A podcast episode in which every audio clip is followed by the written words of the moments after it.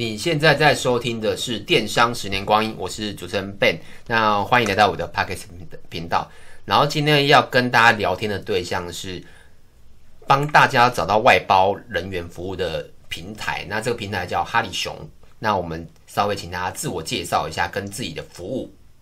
Hello，大家好，我是哈利熊的营运长 CK。那我们的平台呢，基本上是用一个电商的模式呢，帮助自由工作者或者是说他这个服务的提供者呢，在我们平台上上架。那也是帮助有需要外包服务的人呢，他们可以在平台上像挑选一个产品或者是挑选一件衣服一样，这么容易的去找到他们适合需要外包的对合作对象，然后在我们平台上做交易。那这个就是我们哈利熊呢提供的一个基本的服务。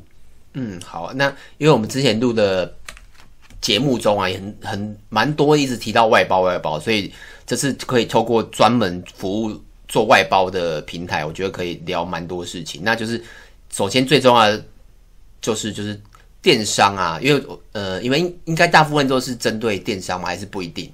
呃，其实不一定呢，因为不管是电商或者是说传统实体的一些商家什么的，他们都可能会使用到这个外包的服务。哦，对对，我看过，比如说可能呃 YouTube 打字幕的，对不对？对啊。然后还有文字稿，嗯，对，主要是很多像譬如说像行销相关的，譬如说做图啊、影片剪辑啊、翻译啊等等。哦，对对对，对，对，这些东西呢，其实很多人都会用得到嘛，电商会用得到，或者是说一般商家也会用得到。那这个就是都是可以透过外包去完成的。好，OK，那那你觉得就是大大灾问呢？你觉得电商用外包就是有什么好处？呃，我觉得电商用外包，因为电商它是一个可能会比较灵活嘛，因为譬如说它也不一定要很大的这个实体店面什么的，所以它其实灵活性是其中一个优势。那它在人力上呢，其实也可以采取这个灵活的配置。那譬如说它在行销啊，或者是它在一些就是。呃，营运相关的一些任务的时候呢，它其实不一定要就是固定的有一些约，就是固定的请一些人员，他可以使用外包的方式呢，把他需要做的事情，然后很快的可以规模化。那那当然，他因为他的灵活性，所以他很快可以规模化。那他不需要的时候呢，也很快的可以缩减。嗯，所以我觉得这个是对电商来说呢，外包可以带来的一个好处之一，就是它不用固定成本，它是外包的话就是变变成变动成本，对，它就是变动成本。那有需求的时候再去做这件事情就好了。嗯，了解。那像我们之前也有透过外包找到一些，譬如说呃刊登人员或是一些美编，嗯等等，那就是但有时候会遇到一个蛮大的问题，就是怎么评估找到比较适合的外包人员？其实我觉得。呃，在外包的这个市场，就是一直这个就是一个算是比较重要的一个问题吧。嗯、就是说要怎么去找到一个对啊，因为像你像有些东西它可能有评价，譬如说可能呃，譬如说我在虾皮买东西，呃，有三间店，那某一间店它可能评价有五千，然后最后一家店只有一百、嗯，那我一定跟即使贵一点点，我也会跟五千评价的人买。那外包，我发现外包好像比较少有。就是有什么机制可以找到相对比较好的人呢？其实现在，因为其实很多传统在台湾做外包的时候，他都会请朋友推荐嘛，或者请相关人推荐，或者是他请说谁用过谁外包比较合适，然后就推荐过来。其实这种就是、嗯、呃，一般在传统就是找说比较靠得住的人，因为因为这个搜寻还有尝试也是一个成本。嗯、那当然，现在外包平台就包括我们，其实就是会像你刚刚讲的一样，就是会有一个评价机制。那利用这样子呢，就是会让消费者吧，或者是需要去进行外包一些业者，他们更容易去判断说，诶，是不是想要去尝试这件事情。但是我觉得，呃，这个我们这些平，我们我们这些平台就是可以。降低搜寻的成本，但是在某种程度上呢，还是可能要一段时间的试验才会知道说最适合自己的是哪些。你的意思是说，就是我们像我之前请过的外包有，好像我记得高雄、台南、屏东都有，嗯，而且反而是双北比较少。所以你的意思是说，我们像我，我可能找不到朋友介绍，那我可能透过网络上找，比如说哈利熊，那我就可以知道，我就可以快速找到我适合的外包人员，就是少了这个。就是找寻人的时间，对不对？对，就是因为有很多不同的平台或者是不同的地方可以去找嘛。嗯、那人那人的部分呢？就好，我找到五个人，那我怎么知道哪一个比较适合我？嗯，其实我觉得外包这个东西，就是它跟一般的商品不一样，因为比如说呃比较个性化一点，对，它是比较个性化的东西，不像说衣服呢，就是几个 size 嘛，嗯、然后你拿出来穿，那喜不喜欢一回事，那至少可以穿。对，那那这种比较个性化的东西，你可能真的不喜不不喜欢，就是不能用，尤其是行销的东西，可能代表公司的形象或产品的形象，对不对？所以这个东西就是有某种程度还蛮个性化的，所以除非。看，就是譬如说，如果是图像设计啊什么的话，还可以，就是可以想办法去参考一些他以前的作品集嘛。嗯，哦，对，参考参考是一个很大的重点。对，对，如果可以参考的话，就可以大概知道他出来的呃风格啊，或者是说他出来的样子是不是自己喜喜欢的。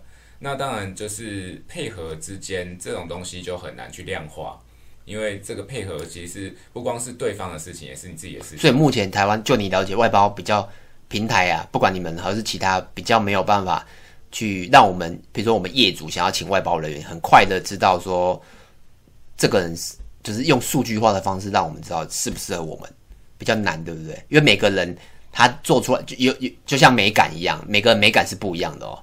对啊，哦、对，没错。所以我觉得，除非是一些比较制式化的东西，比如说翻译，他可能可以量化，嗯嗯嗯，因为比如说他有通过什么测验啊什么，就代表他的英文能力嘛。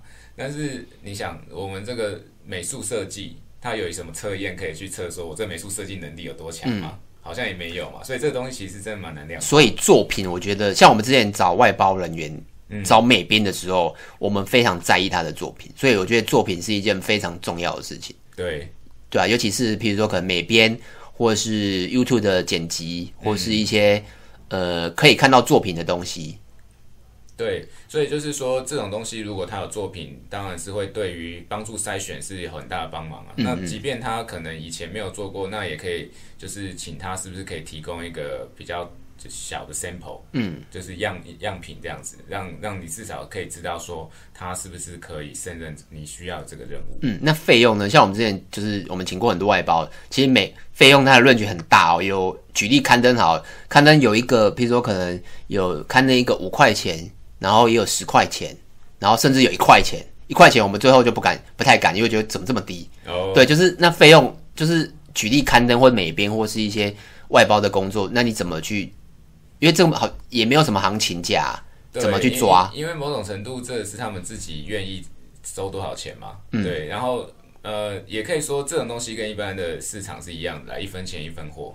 但是说你是不是需要最好的货，那又不一定，因为每个人他的需求不一样。就像我常举一个例子，就像设计名片好了，嗯，你就是有些人大公司他愿意花个十万二十万去请一个设计师帮他设计一个很厉害的名片，对吧？诶、欸，之前好像是诶、欸，我忘记哪个平台大平台是 FB 吗？还是 Google 还是特斯？诶、欸，忘记还是苹果？嗯，他不是换一个 logo 花了八千万？哦，真的吗？对啊、有有一个有一个我我突然忘记了，如果有听众知道。赶快留言给我，我有点我有点忘了。就他设计，你看他设计一个 logo，好几千万，啊、但就是看不太出来有差别。没错，所以就是有些他们会就是要有名，要很厉害，要、嗯、要就是他们就是知名设计师，对，知名设计师，但是设计出来反正就那样嘛。那、嗯、但是我的意思是说，就是有些人他可能也不需要这样子，对不对？他可能只要把名片做得好看，或者把 logo 做得好看就好了。嗯、所以我觉得这个很难说。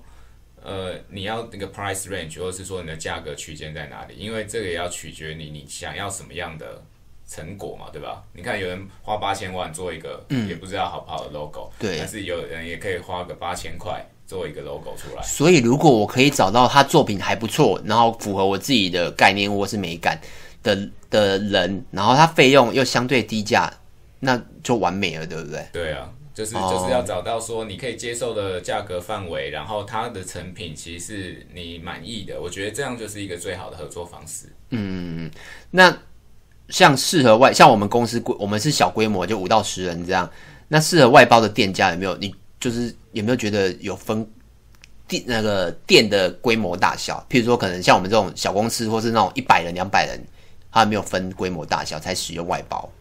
其实我觉得要看他的这个商业形态，因为呃，假设以电商来讲好了，那以我了解是说，他的生意可以做得很大，但是他的人数不一定要很多，对吧？嗯、所以其实这种东西就是他在扩充他的，比如说他想要做更多商品的一些呃美术设计啊，或者是他的一些行销设计等等，那我觉得这个就还蛮适合用外包的。那如果有一些他大公司一一百人、两百人，那他可能是电商，也可能不是。嗯，那那他这个如果他的商业形态是他本来就是很吃人力的一个，那这当然一百人跟电商五百人，他可能创造营业额是一样的，对吧？嗯对啊，有可能。对，所以所以就是说，其实我觉得以人数来分这个公司的大小是很难说。我觉得可能要就是看说它是在哪一个产业的样态来讲，嗯，对啊。但是不管它是大公司也好，或是小公司也好，基本上。外包它其实就是一个灵活利用人力的一个方式。就回到刚好第一题问的，就是对，诶、欸，电商用外包有什么好处？有点这个问题有点像，对不对？对对，对，就就是其实你规模，你可能十个人，或者是你是一百个人，但都其实只要有你的你的有需求，基本上都可以用外包了。没错，而且重点就是它就是如果你是。如果听众你是老板或者是主管，你应该知道人事现在就是基本工资什么都在涨，所以呃，如果是可以浮动的，不管我觉得不管规模，只要适合应该就可以用。对，那外包尤其是适合说那种就是比较呃、就是、没有技术性吗？单一性的一个任务，就是说他不一定要不太需要跟公司里面人协作太多的，我觉得这种任务就很适合外包。比如说刚刚讲的，比如说图像设计啊、影片剪辑啊。那可能就是大概跟业主沟通一下，他想要成品怎么样，然后来回几次做一些这种调整就可以了。他不用说就是部门跟部门之间啊，oh. 或者人跟人之间要紧密的合作。那如果需要紧密合作，可能就是需要在公司内部有人去处理它嘛。但是如果说像这种它可以独立处理的，那这我觉得就很。所以你的意思是说，像。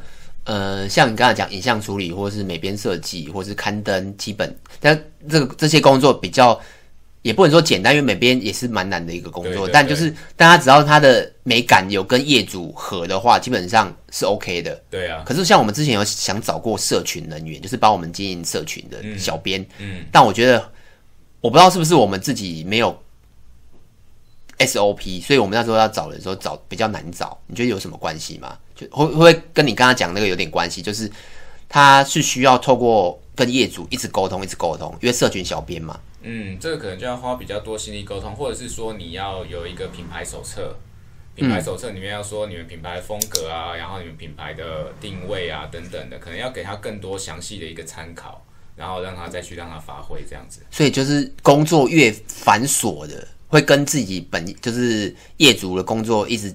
不断的接洽或是不断的沟通咨询的外包的工作，比较会相对比较没有那么适合，因为会花太多的时间在沟通成本上面。没错，对，所以、这个哦、真的吗？这个就是可能可以考虑说，不一定要使用外包嘛，这种东西可能就可以考虑说，就是在在公司内部本身就有专职人员去处理。有啊，我们那时候后来一直找不到，嗯、也觉得。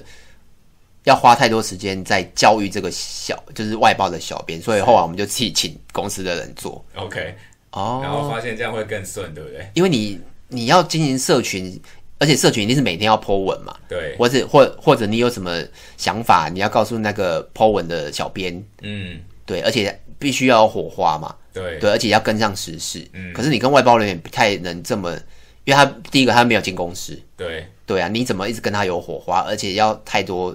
沟通的成本，没错哦，所以哦，这边听众可以稍微注意一下，就是就是适不适合外包跟沟通成本有很大的关系啊。所以如果你的呃你的工作的要交给外包的成沟通成本很大，就可以建议自己找人就好了。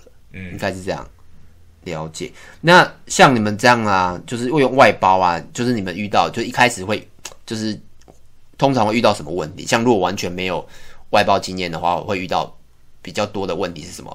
可能第一个问题就是说，如果他想要尝试外包，他不知道外包什么，不知道外包什么，或者是说他不知道要怎么把这个 就是工作切分嘛？哦，对，其实呃，就是当可是当你人手不够的时候，就是外包啦。譬如说刊登太平台太多，那就看不完，那就外包刊登就好了。对啊，那就是可能他有已经有一个想法，说我要看我要刊登这个、嗯、这件事情外包，嗯，但是有有如果他没有尝试过外包，他可能想说，哎，是不是整个行销案都可以外包？可是那这整个行销案，那就可能是比较，这、就是比较复杂的一个品项，那就变成说这个东西要外包的话，可能就变成说好像委托广告公司或什么、嗯、那种感觉。但是如果只是说单纯的自己去找外包的话，我会建议说就先把这些，比如说行销案好了，嗯，里面可能会有图像啊、呃刊登啊，还有就是一些。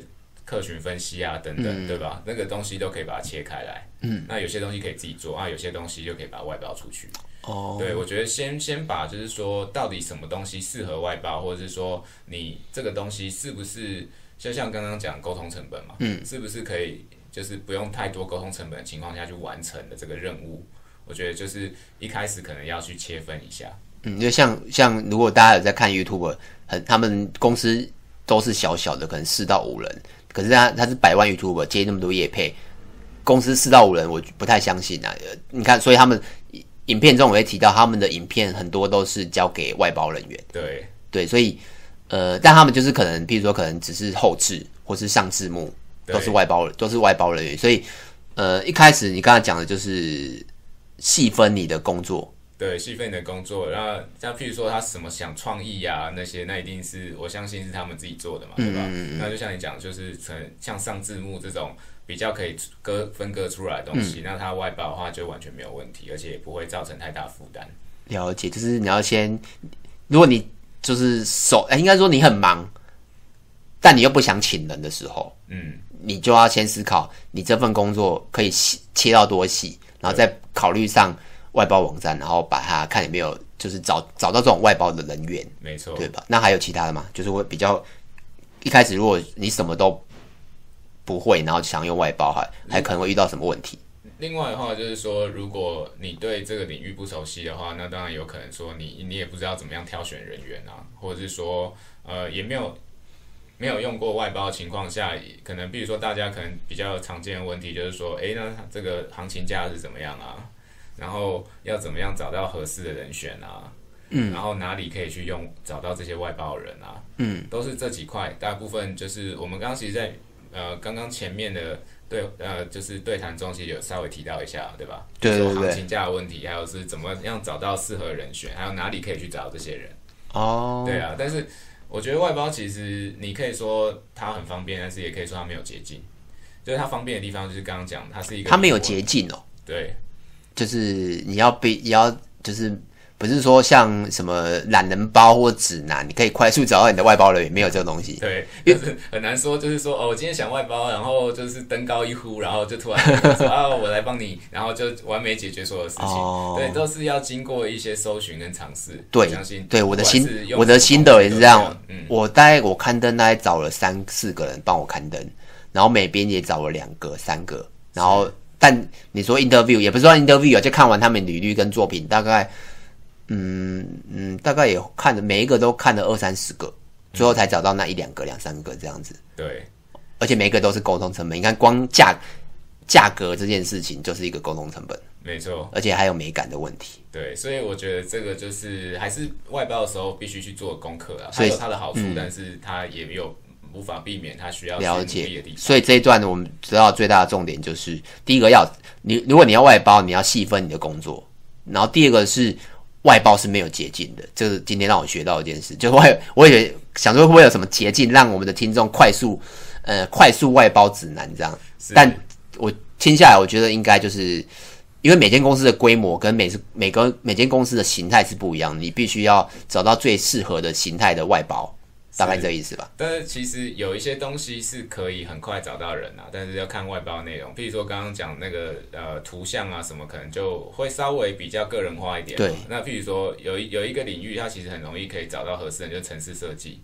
哦。对啊，因为你城市设计，你只要写，你只要他有，你只要告，你只要告诉我要呈现什么，他就帮你写出来。对，然后他只要、哦、你只要确定他，譬如说他有什么。就是 coding 啊的证照、啊哦，分享一下，我们我们自己也有找过啊，对，忘记讲，我们像我们官网有，我们官网是就是也是第三方平台，但有一些它它还是必须要写一些程式，所以我们因为我们完全不会嘛，所以我们那时候也是，我们是七八年前那时候什么都没有，这外包平台什么没有任没有任何一件外包平台，嗯、所以我们好像有吧，好像那时候还有几家啦，我们是也是照你这个方式，就是去。去找外包，然后城市设计，然后告诉他我们想要怎样呈现，然后他就报个价，然后我们什么都不沟通。对，因为我们无法跟他沟通嘛，因为因为城市的东西可能你也没有办法沟通。对，我只是告诉他我想要怎样的方式呈现，然后他就帮我做出来，报个价，哎，OK 就接受。对，所以我觉得有一些比较可以标准化的东西，哦、还是可以有办法很快找到外包帮手了。但是有些可能就比较个人化的东西就比较不行。好，OK，那我们下一段，呃，再录跟譬如说可能外包啊、作品啊，然后保障自己啊，或是一些除了哈里熊那。那看他 CK 可不可以跟我们分享一下市面上还有哪些外包的平台这样子？那先这样子喽。